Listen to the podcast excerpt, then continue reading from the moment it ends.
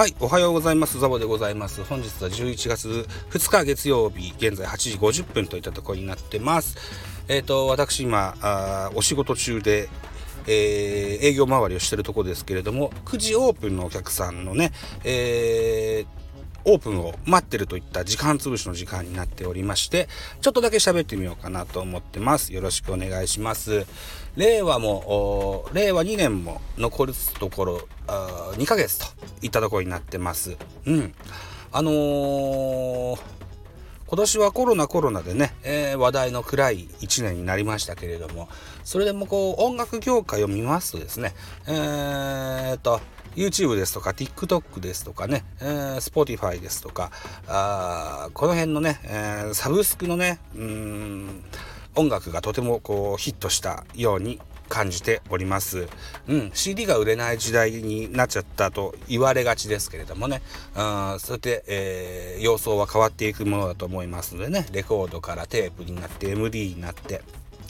ね、CD になってみたいな時代もを経てですね、まあ、サブスクの時代だというふうになってますけれどもね。えっ、となんですね。うん、僕なんかね、もうすぐ44歳になるおじさんなんですけれども、うん、あの、今の、ミュージックシーンを彩る若手のミュージシャンたちにね、あの、よくわからんと。昔の昭和や平成の時代の音楽の方がいいよと。いうようなあの同世代のお友達たちは結構多くいらっしゃるんですけれどもね。僕はそんなことを一つも思ってなくて。うん。あの何、ー、て言うんですかね、えー、今のヒットソング。エイトの香水ですとか夜遊びの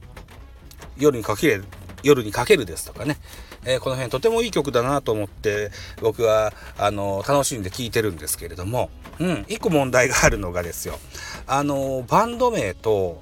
それから曲のタイトルどっちがどっちかわからない問題ですね。